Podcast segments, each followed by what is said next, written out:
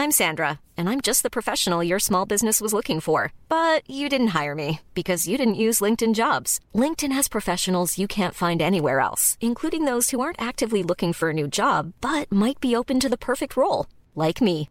In a given month, over 70% of LinkedIn users don't visit other leading job sites. So if you're not looking on LinkedIn, you'll miss out on great candidates like Sandra. Start hiring professionals like a professional. Post your free job on linkedin.com slash spoken today. Episodio 85, y 85 es el peso atómico del elemento más raro en la Tierra, que es el astato, y solamente hay 25 gramos de astato en el mundo.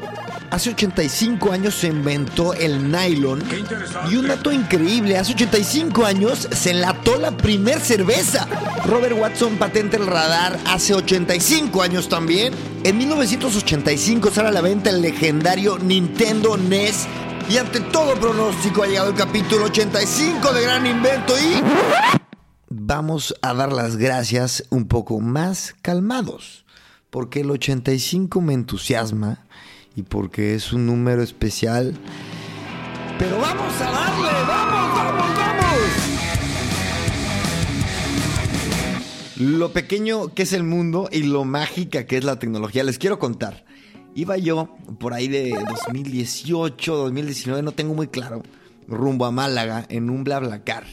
Un BlaBlaCar que, por cierto, cuyo cofundador eh, entrevisté aquí hace ya también un tiempo. Bueno, iba en BlaBlaCar, conocí al que iba conduciendo el, coche y le estaba contando de un proyecto mío y me dijo, mira, tengo un, amigo, un, este, un compañero que tiene un proyecto similar entonces me dio muchísima curiosidad. Me meto a LinkedIn, lo busco a esta persona, Aram, y este, lo busco, le dije, oye, mira, me contaron de tu proyecto y quisiera, quisiera conocerte y hablar al respecto para compartir este, un poco la historia y, y que me cuentes.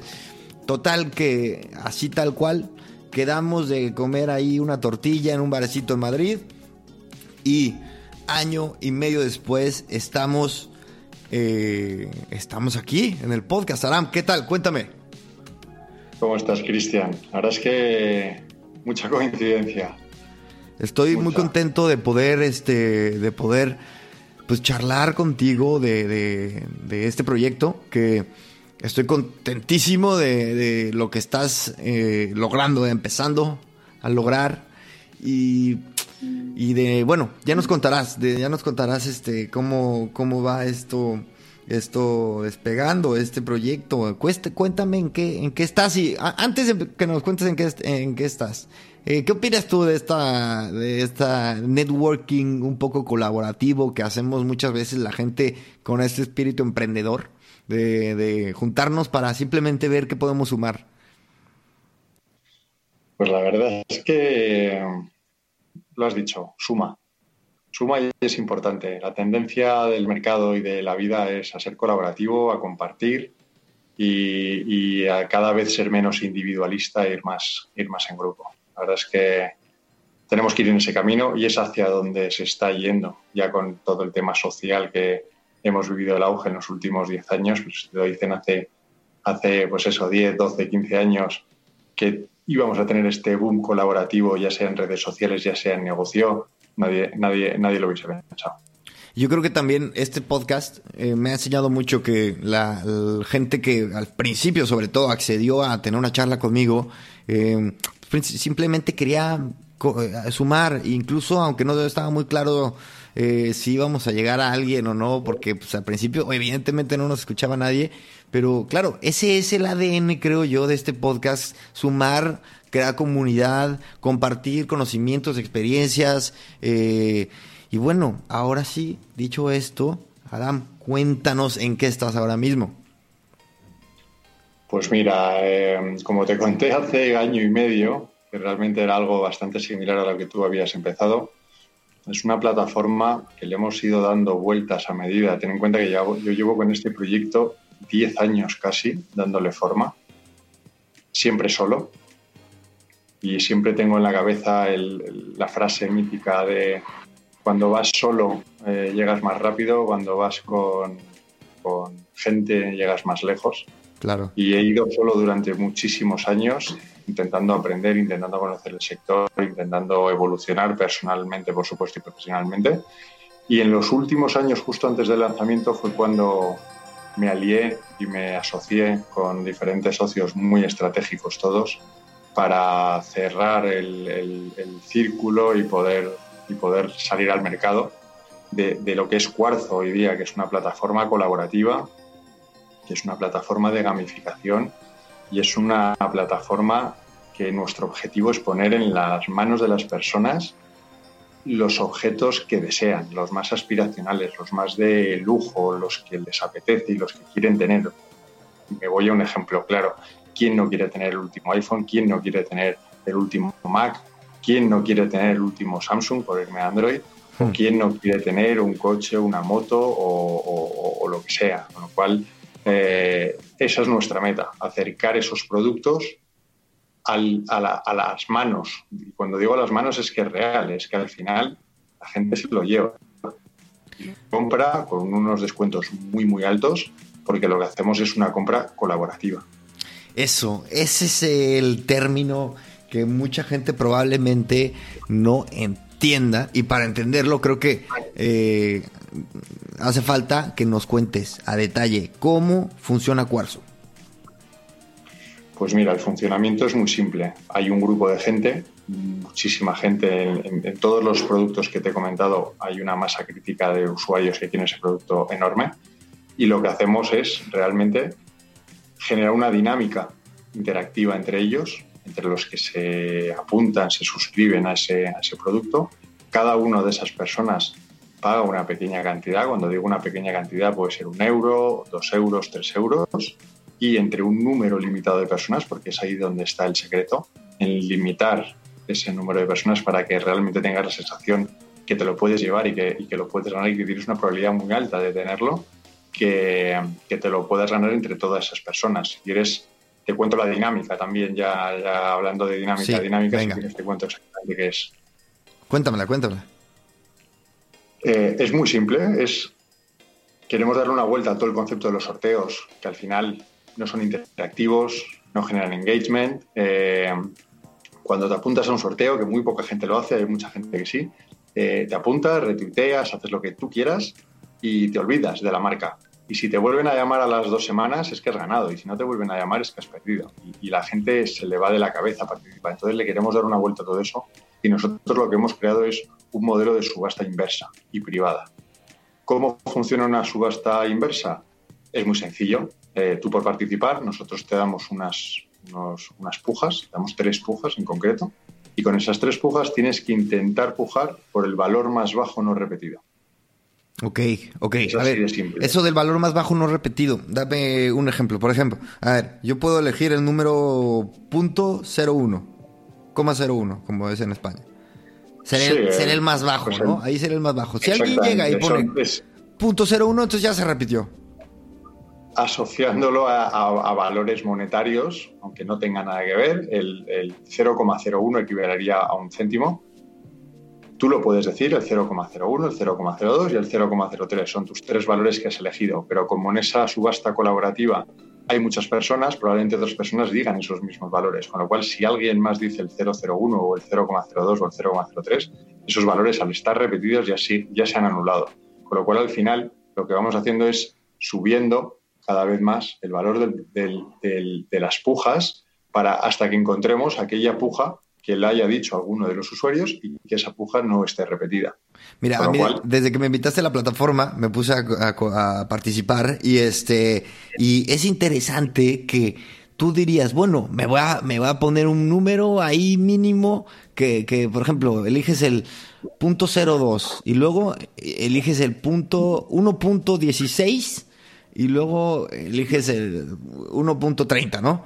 Y luego, y luego de repente te, metes a ver los resultados y claro, es que en verdad hay, hay, es, hay gente que pensó en un número tan simple como punto 85 y se lo lleva y dices, mierda, es que claro, o sea, yo solamente pienso en números cerrados o, o me, me, hago, me complico, o sea, en verdad sí hay como una curva de aprendizaje, ¿no?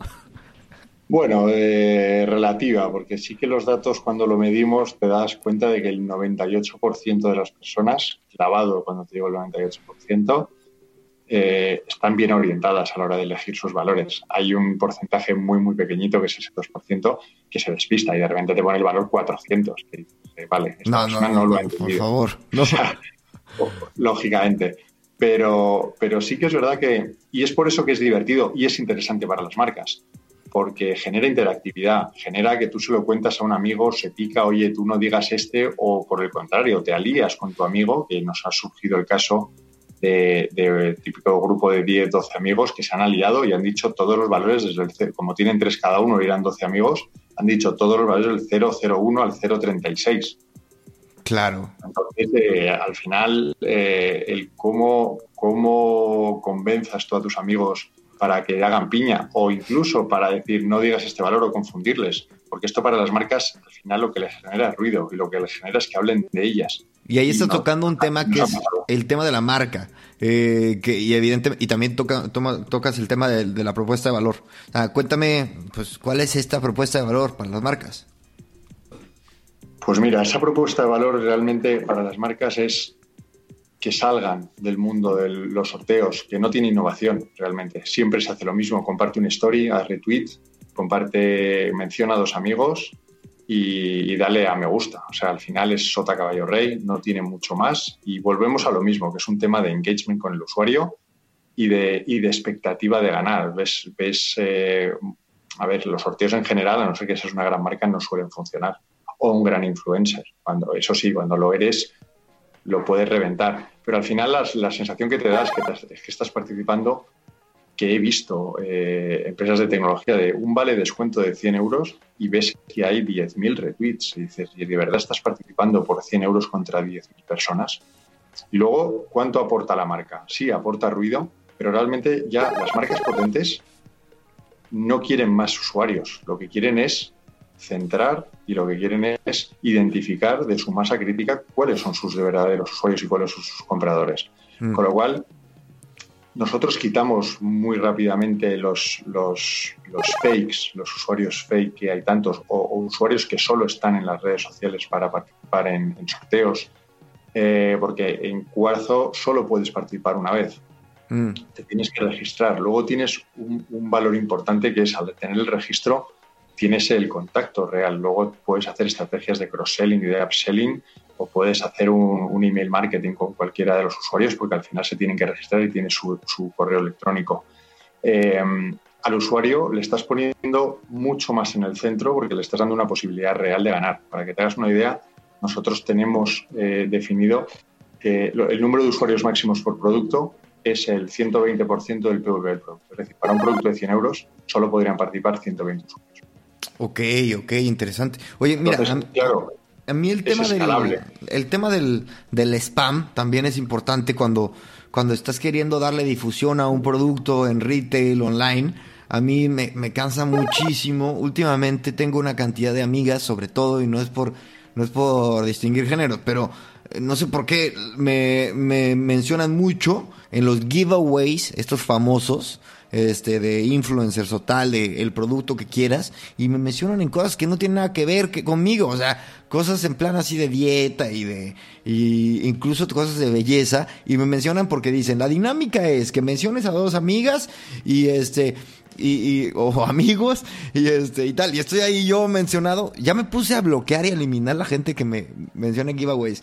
A donde quiero llegar, aparte de sacar mi frustración, este, es que, evidentemente Cuarzo también está dando una, digamos que una salida, como dices tú, creativa a al boca en boca, a la, pues, a, la interacción también entre amigos eh, sobre un producto, pero sin hacer spam. Hacer spam y poniendo en valor tus redes sociales, porque al final no estás dejando de prostituir, entre comillas, y perdón por la palabra, tus perfiles sociales, porque al final te están obligando a que por algo que es gratis, que luego no es gratis, que el gratis es que tú eres el producto y es que tienes que hacer un retweet, tienes que molestar a otras personas, que, tienes que compartir algo que en muchas ocasiones no querrías y que, bueno, que ¿cuánto vale eso para ti? Porque mi pregunta es, ¿Prefieres hacer eso contra 10.000 personas o prefieres pagar dos euros, no hacer nada y competir contra 150? Pues eso es, al final es una decisión de cada uno de los usuarios, pero sí que es verdad que también puedes identificar realmente el potencial de usuarios que están contigo no porque lo regales, que la gente ya sabemos que se mata por un espagueti, eh, sino por realmente por el valor de, decir, oye, me he gastado dos euros en esta marca porque me gusta la marca. Entonces, todo el usuario que no está porque no le gusta tu marca, lo, desechas. Que, ojo, esto no es un sustitutivo, es un complementario. Puedes hacer las dos cosas. No, no, eh, no hagan spam, por favor. eso, eso nunca. Pero, pero hay que decir que no es sustitutivo para la marca, que la marca puede hacer ah, sus acciones habituales en sus redes, en sus canales sociales y de vez en cuando intercambiarlo con esto, porque Cuarzo al final es escalable y es eh, siempre generas la necesidad y la urgencia de quedan pocos días para que esto acabe, porque al final las dinámicas duran poco tiempo, duran eh, cuatro, cinco, diez días máximo, y, es un número limitado de personas, con lo cual, haciendo números, eh, siempre se queda gente fuera, con lo cual la gente está más pendiente de tu marca, está más pendiente de ti, está más pendiente de, de participar que no solo el hecho de he caído por aquí, he visto que hay un sorteo, me apunto y me voy. Claro, importante también eso, eh, no es, eh, bueno, aquí la gente que quiera participar, adelante y tal. No, o sea, hay un número limitado, eso lo hace mucho más real. O sea, le, cambia, le cambia la naturaleza de la dinámica. Insisto, no desvirtúas tus redes sociales, que para mí es importante. A ver. Y luego, y luego hay otro punto, Cristian, que para mí es el tema de, que llama mucho y que está muy en boca de todas las grandes marcas, que son los haters, estos que se quejan por todo y que viven amargados. Realmente tienen otra definición porque se, quejan puramente en redes sociales.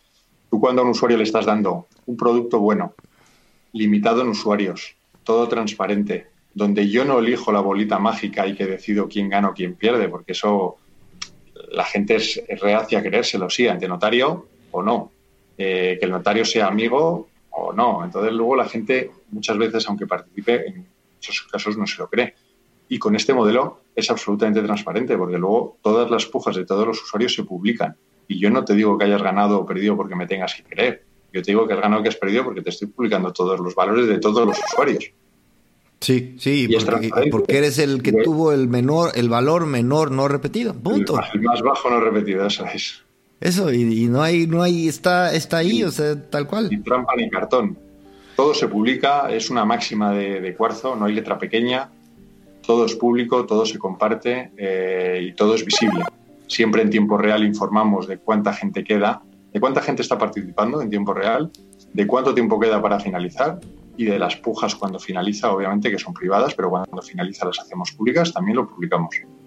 Oye, Aram, yo tengo, siento que tengo buena sensibilidad para saber cuándo algo, algo la, va a romper y este, y creo que estamos en, que este es el caso y has recorrido un camino largo, o sea, desde que surge la idea, la has trabajado, tal. Em, ¿Cómo describirías el momento en el que estás ahora mismo? Es un momento en el que entiendo que estás cogiendo cierta tracción. Tracción. Sí, ahora ya, ya hemos captado en, vamos, en prácticamente dos, tres meses hemos captado alrededor de 2.000 usuarios eh, obviamente estamos en pérdidas, lógico, no son rentables los productos, pero siempre estamos recuperando algo más del 50% de lo, que, de lo que se invierte, con lo cual es, es muy positivo. Es un tema de masa crítica. En cuanto consigamos llegar a esa masa, probablemente ya estaremos en, break-even. ¿Y cómo te describiría el momento? Pues con miedo. honestidad de verdad. No, es cuando de verdad ves si esto puede tener tracción o no puede tener tracción. Obviamente hay muchas, hay muchas variables que influyen en esa en que traccione, pero es cuando de verdad ves si tiene aceptación o puedes, o puedas tener un pequeño huequecito en el mercado para, para crecer y para, ¿Pero qué, ¿qué pasa, Aram? ¿Le tienes miedo al éxito? No, nunca. más bien tendría miedo a que me quiten mi bebé. No, a ver, no, no, no. Este, a ver, pero es un momento en el que estás, eh, estás despuntando. Si pusieras un gráfico de, histórico, estás despuntando y estás validando tu producto. Eso, güey, ¿quién puede, ¿quién puede decir eso, güey? ¿Qué se siente? Ah, Miedo. Eso es apasionante. Eso es apasionante. Esto es como ahora mismo, eh, por, vamos, por curiosidad te lo cuento. Eh, tenemos una PlayStation 5 que sale ahora en España el día 19, si no me equivoco. Y cuando ves gente que de repente paga dos, euros por participar, que es lo que estamos cobrando, eh, para mí es como si, no sé, es como si ya, ya te imaginas el banco lleno de dos euros, dos euros, dos euros, que dices, dentro de poco tengo que abrir otra cuenta porque no me va a caber todo el dinero en una. Es, es, una sensación bastante, bastante curiosa y bastante extraña, pero es apasionante, desde luego.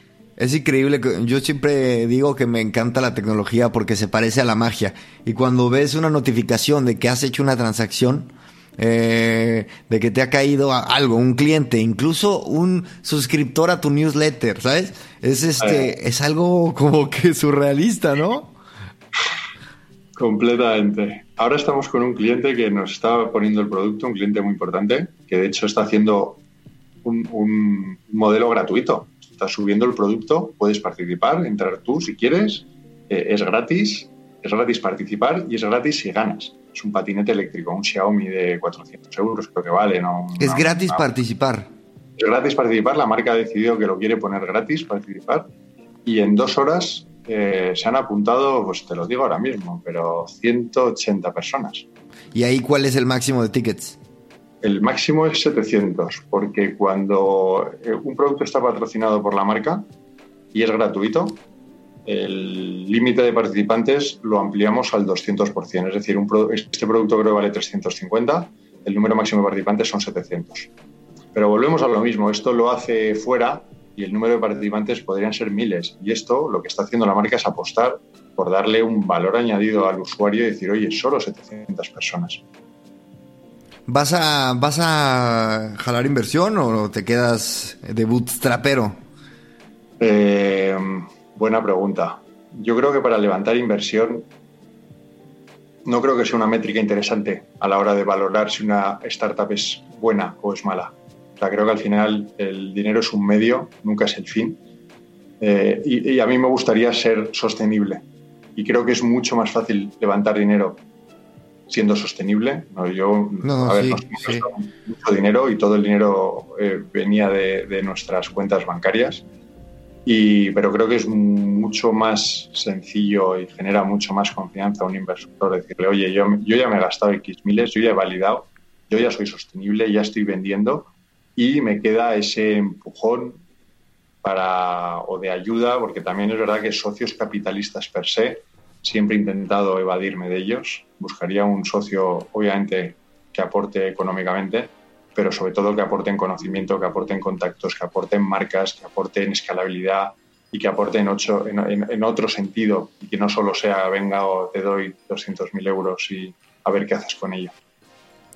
Sí, eh, a mí se me, se me vienen varios, varios eh, nombres a la cabeza de gente que podría sumar, sumar, insisto, con la misma palabra con la que empezamos la charla, sumar, porque no se trata de... entrevistas en otros podcasts tienes unos cuantos nombres. Sí, sí, sí, sí, tengo ahí unos cracks. Eh, a ver, pero siendo, a mí me ha, me ha tocado, y les confieso, que el, el, hecho de ser tan cabezón, como dicen en España, o necio, porque en México, necio en México y en España no es lo mismo. Entonces, como tan perseverante en un proyecto que a lo mejor no parece ser prometedor ante los ojos de los demás, puede ser, te puede afectar incluso en tu vida personal. O sea, a mí me, y yo, yo lo digo igual y muy al aire, pero a mí una, a mí me costó una relación este maldito podcast. Dime, tengo curiosidad de saber si tu proyecto este con el que llevas 10 años, terco, terco, terco, ¿Te ha generado conflicto en algún, en algún círculo? Por ahora ninguna. ¿No? ¿Tienes el apoyo total de, tu familia? absoluto, absoluto fervor y absoluto, digamos, apoyo incondicional. Y, hace unos años que llevabas tanto tiempo metido que era el, el discurso de la familia era, venga, sigue, sigue. Pues es que, como ya te digo, lo he, llevado siempre muy en solitario, muy validando, muy poco a poco y, obviamente he tenido que pivotar porque han cambiado muchas cosas en estos últimos años. Eh, para que te hagas una idea, yo el modelo de subastas inversas no es que esté inventando nada nuevo, es un modelo que ya existía y que hubo un boom hace 7, 8 años aproximadamente. Pero claro, era un modelo que era claro que era una estafa, donde se hacía, no sé si te recuerdas estos modelos, que era una cuenta atrás y cada vez que alguien empujaba y empujaba por un céntimo, se incrementaba el valor del producto en un céntimo y se incrementaba el reloj, que era la cuenta atrás, en 30 o 40 segundos. Entonces, al final ganaba el último que hubiese empujado y cuando el reloj llegase a cero, pero claro, nunca llegaba a cero, que había bots que estaban constantemente empujando. Entonces, ves ese modelo y dices, ¿cómo narices esta gente si ahora una videollamada con 5G se te corta prácticamente?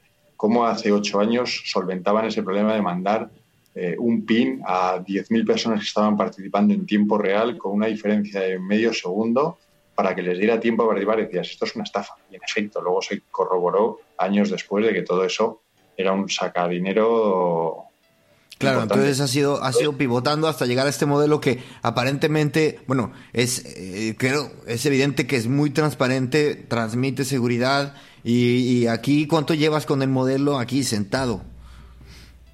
Yo ahora mismo lo lanzamos hace un año, donde hicimos pequeñas pruebas y pequeños ajustes y hemos ido poco a poco adaptando a lo que necesitábamos. Y realmente fuerte, fuerte, eh, pocos meses. Importante también que, sepa la audiencia que muchas veces puedes tener una idea y estás muy lejos del producto final, pero igual la idea es eh, eh, de raíz, puede ser el camino correcto, ¿no? La idea es muy simple, esa es la realidad. Es algo sumamente simple. Al final lo que estoy poniendo en valor es al usuario, no participes en sorteos, participa aquí, ponte en valor, más, más probabilidad de ganar, menos competencia, por ende, y, es el producto que quieres. Son todos productos nuevos, originales y que la parte positiva que tenemos es que no dependemos de la marca para vender un producto. Claro. Que yo el producto en España lo puedo comprar en cualquier tienda. Sitio. Sí, sí. Sí, de hecho lo compro en tienda y me ahorro los costos de envío porque luego cuando gana el usuario le pido su dirección y que se lo manden a su casa. Pierdo un poquito ahí de engagement porque no le presento mi marca, pero suficiente engagement le estoy dando con ahorrarle un, entre un 70 y un 100% de descuento. Con lo cual, eh, si pierdo engagement con el packaging, pues puedo asumirlo. Prefiero asumir esa pérdida de engagement por el packaging y que se ocupe un tercero, que es la propia tienda quien lo manda. Oye, ¿y eso estaba a punto de tirar la toalla? Eh, no, todavía. Mira. Lo dejo aparcado tiempo porque había cosas que mm, requerían más atención, eh, pero todo en la fase de definición y de, y de testeo, pero ahora mismo no. Impensable, absolutamente no, no rotundo. No, no, sé cómo decirte más veces no. No, que pues, pues mi respeto, la perseverancia. Ah, yo, yo, este, a veces sí, este, sobre todo antes con el podcast sí llegaban días que decían, no puedo, estoy saliendo de trabajar y, me estás me estás contradiciendo todas mis hipótesis, cabrón. Mira, hay una frase que a mí me encanta que dice, tú cuando, cuando creas una empresa eres el único enamorado de tu startup. A todos los demás hay que convencerlos. Mm, claro. Entonces yo por ahora sigo enamorado de mi startup y creo realmente en ella y creo que, que, hombre, todo el mundo tiene la ilusión siempre de, no, esto va a ser el próximo unicornio, bla, bla, bla. Eh, a ver, para llegar a esos mundos solo hay que ver idealista. Lo que ha pasado en la venta del mes pasado, hace dos meses, si no me equivoco, Claro, llevan, ¿cuánto? 12 años llevaban, 15 años. ¿Y en cuánto lo vendieron? 1.300 millones, si no me equivoco. Bueno, cosa de nada. Sí, pero vamos, que, tampoco es un tema de... Es un tema de hacer las cosas bien, de crecer, y que yo creo que los resultados luego vendrán vendrán solos. A ver, tú y yo sabemos que el tiempo pasa volando, de que nos conocimos ahora, ha pasado un año y medio, calculamos, ¿no? Calculamos. más, o menos, esas bravas. En el... Sí, sí, sí, al cálculo así nada más de... No, sí. Eh, bueno, a ver, eh, en, en, año y medio, ¿qué vamos a estar diciendo aquí en este podcast de, de, Cuarzo? ¿Qué, cómo te visualizas eh, en año y medio? ¿Que lo tienes claro? ¿Estás...? Dime. Pues yo creo que en un año y medio sí que tenemos tiempo y es un objetivo hacer una, una ronda para intentar darles empujón si todo va bien en los próximos meses, obviamente. Y me veo con una masa crítica ya de usuarios relevante donde no sea tan, tan pedigüeño a la hora de pedir usuarios, sino que tengamos ya hablamos de, de decenas de miles de usuarios. Oye, este, muy bien. Dime una cosa, un sueño. Eh, sé que estás, eh, estás emprendiendo, estás despegando, pero dime un sueño que ya hayas logrado al día de hoy. Un sueño que hayas logrado al día de hoy, pues tener mi familia, eso sin duda. O, hablas en términos de, pues, negocio. No, ya te pusiste romántico, no te voy a matar la inspiración. me refiero, me refiero también, eh, se, aprecia, pero en temas de de la empresa? Pues mira, eh, siempre he considerado, yo desde que salí de la carrera, yo soy ingeniero informático, pero nunca he ejercido de informático, curioso. Vamos, de hecho acabé la carrera sin saber programar, con eso te digo todo. y tiene más mérito. Ah, sí, bueno, eso, eso sí, porque ¿cómo, ¿cómo rayos le hiciste? Exactamente. Bueno, eso es otra, otra historia. Veramos, copiando algunas cosillas, por supuesto, pero bueno, involucrándome en los proyectos en la parte de ventas y en la parte de, en la parte más visual, sobre todo, haciendo esos, esas sinergias con los que sabían programar, porque yo nunca sabía. Eh, siempre he pensado lo que iba, que me, hubiese, que, que, me gustaría durante mi vida conocer los diferentes aspectos que te mueven en tu desarrollo profesional, que es crear una empresa, trabajar en startups y trabajar en una multinacional. Y a día de hoy creo que lo he cumplido ya. He trabajado en startups muchos años, he sido autónomo, independiente, también que me faltaba esa parte, y, he trabajado por mi cuenta, que también me ha parecido muy interesante. Luego he estado seis años en multinacionales, en, el sector, en el sector pharma, y, eh, y he montado mi propia empresa y, he tocado esos tres, cuatro puntos que creo que son súper Que suman mucho, a, suma mucho a tu concepción de la industria y a tu desarrollo como profesional. Oye, fíjate que eh, justamente me comentaste el tema de, diseño, de, experiencia, de, usuario. Y me recuerda que hace, creo que la semana pasada, eh, Airbnb contrató eh, al, al, que fue jefe de diseño de Mac. No sé si escuchaste esa noticia. Pues te la cuento. A ver, tiene nada, ¿eh? Que, sucedió. Y han habido... Em, han habido este, hipótesis de gente, ya sabes, que nos gusta futurear, que las, las empresas tienden a distinguirse más por su experiencia de usuario que por su desarrollo tecnológico, tal cual. También en parte porque los, los roles de programadores este, pues son complicados. Estamos llegando como a un punto de inflexión en el que es, muy difícil crear equipos de desarrollo y a su vez el, estamos empezando a ya a, haber conocido suficientes productos para que el usuario tenga suficiente. Digamos que lo que se proyecta es que no llegue el día de mañana un Uber o algo, o un, algo que, que revolucione la forma en que consumimos las cosas. Que bueno, esa es una hipótesis. Mi pregunta puntual es, ¿qué rol crees que tiene eh, la experiencia de usuario en una startup y que es más o menos importante que el equipo de desarrollo detrás? Pues muy buena pregunta. A ver si a poco que leas un poco de, lo que les gusta a los inversores, y volvemos al siempre la startup, lo que busca su finalidad es, levantar dinero, siempre el inversor se fija obviamente en el emprendedor, pero también se fija en el equipo y en la parte tecnológica. Creo que es más importante eh, que todo funcione, por lo menos en un inicio, a que todo sea más bonito y más usable. De hecho, siempre se ha dicho que tienes que tener sentir vergüenza de la primera versión que lanzas al mercado. Vale, pero, Cuarzo está, o sea, Cuarzo está muy bien diseñado. Yo personalmente, a ver, he oído mucho también y te das cuenta de, no, hay que tener éxito porque yo cuando hice esto eh, casi no tenía el mercado, pero claro, dices, esta persona cuando lo lanzó ya era alguien, ya tenía una repercusión, ya tenía, entonces puedes lanzar algo más feo. Si tú no eres nadie y lanzas algo feo, es más complicado atraer Eso nunca lo había pensado, que tenga que ver con la reputación. Hombre, sí. Eh, Beckham se puede poner cualquier cosa encima de, ropa. Lo hagas tú o yo, igual te patina. Yo ya soy un poco famoso, ¿eh? no. Sí, no, pero me refiero a tú en España, no en México. Eso es, eso es. Entonces, lo que quiero decir es que eh, para generar esa, ese engagement o esa atracción, pueden creer en ti y tenerla, les da igual que lo pongas en amarillo fosforito o con negro, a que, a que, a que lo pongas, hombre, obviamente tiene que haber un equilibrio, pero si no eres nadie y estás empezando de cero y tienes, y me invento, es lo que pueda tener un usuario normal que emprende, y dices, oye, tengo 500 seguidores en Twitter, eh, 3.000 contactos en LinkedIn y 900 amigos en Facebook. Es lo que pueda tener, y me estoy tirando por un poco quizá por alto, pero es lo que pueda tener más o menos cualquier persona. Si lanzas algo feo y quieres de verdad validarlo con gente que no conoces,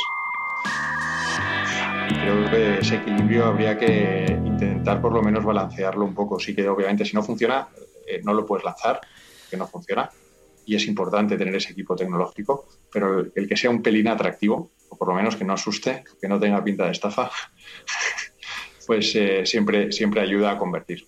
Pues yo creo que la, Mira Amazon, Amazon me parece la página más horrible del mundo. Es fea, y cuando, Y he oído muchas veces, es que no pueden cambiarla. Y digo, ¿tú qué crees? ¿Que Amazon no ha testado miles de cambios que tú no te has dado ni cuenta? Y al final lo que convierte es lo que convierte, pero claro, ya es Amazon. Ya sabes dónde están las cosas. Ya, igual Amazon hace un rediseño y lo pone súper bonito y, se cargan todo.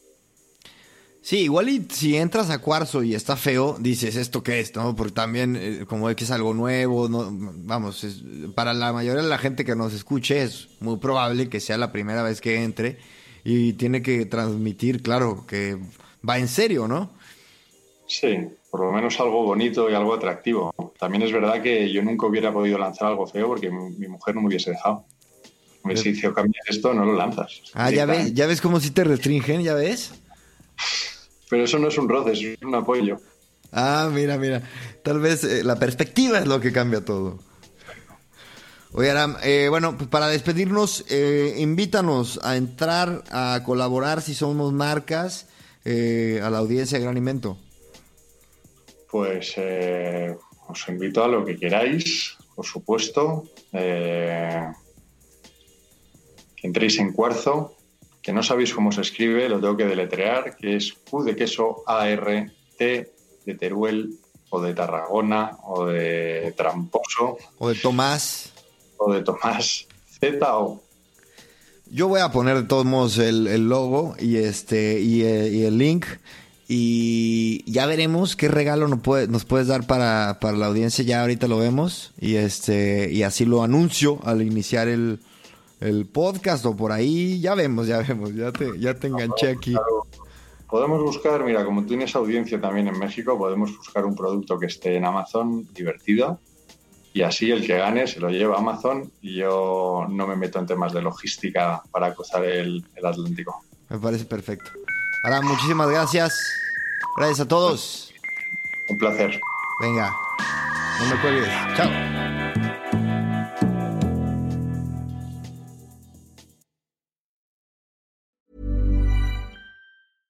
How would you like to look five years younger? In a clinical study, people that had volume added with Juvederm Voluma XC in the cheeks perceived themselves as looking five years younger at six months after treatment. Look younger, feel like you. Add volume for lift and contour in the cheeks with Juvederm Voluma XC. Reverse signs of aging by adding volume to smooth laugh lines with Juvederm Volure XC. For important safety information and to find a licensed specialist, visit juvederm.com. That's J U V E D E R M.com. Not for people with severe allergic reactions, allergies to lidocaine, or the proteins used in Juvederm. Common side effects include injection site redness, swelling, pain, tenderness, firmness, lumps, bumps, bruising, discoloration, or itching. There's a risk of unintentional injection into a blood vessel, which can cause vision abnormalities, blindness, stroke, temporary scabs, or scarring. Talk to a licensed specialist to find out if it's right for you.